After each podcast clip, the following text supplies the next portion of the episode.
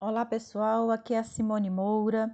Hoje é domingo, dia 23 de agosto, e para finalizar a segunda temporada de poesias aqui no FAQ do Autor, eu escolhi um poema que eu publiquei numa antologia com escritores do Brasil todo, que chama Poemas para Ler em Tempos de Quarentena, organizada por Celso Ricardo de Almeida e Ricardo Leite.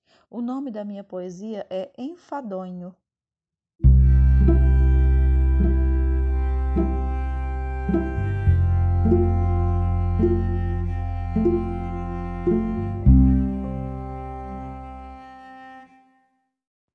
O sentido, não sei dizer.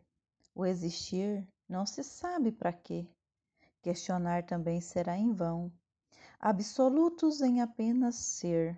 Ser o quê? Existir para quê? Mas desistir seria viável? Ah, como é triste ver nos olhos das pessoas a desistência, o morrer mesmo quando ainda está vivo, e o não querer sendo o caminho, é a solidão no próprio ninho. Simone Moura